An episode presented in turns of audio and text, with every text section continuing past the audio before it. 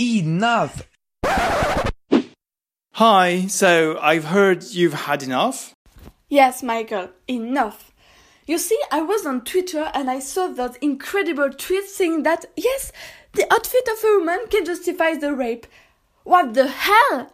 So those people are telling me that I shouldn't dress the way I want because if I don't follow their super advice, I can't be surprised to be raped?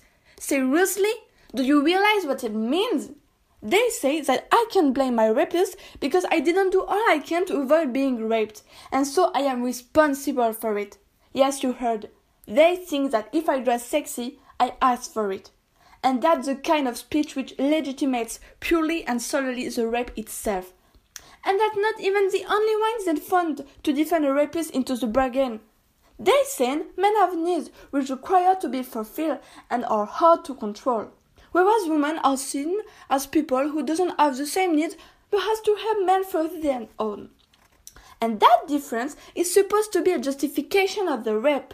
You see, the poor man didn't succeed to control itself and so raped the mean woman who tempted him with her hot feet. Is that a rape? Are you serious? Are you fucking kidding me? I am fed up with these men who think they can make comments on what women are supposed to do, to be, to think. Don't say that I don't have the same need as you. You're not a woman, so you shut your mouth for Christ's sake. And don't say that being a man or being a woman can justify the rape. It's not about gender, it's about people.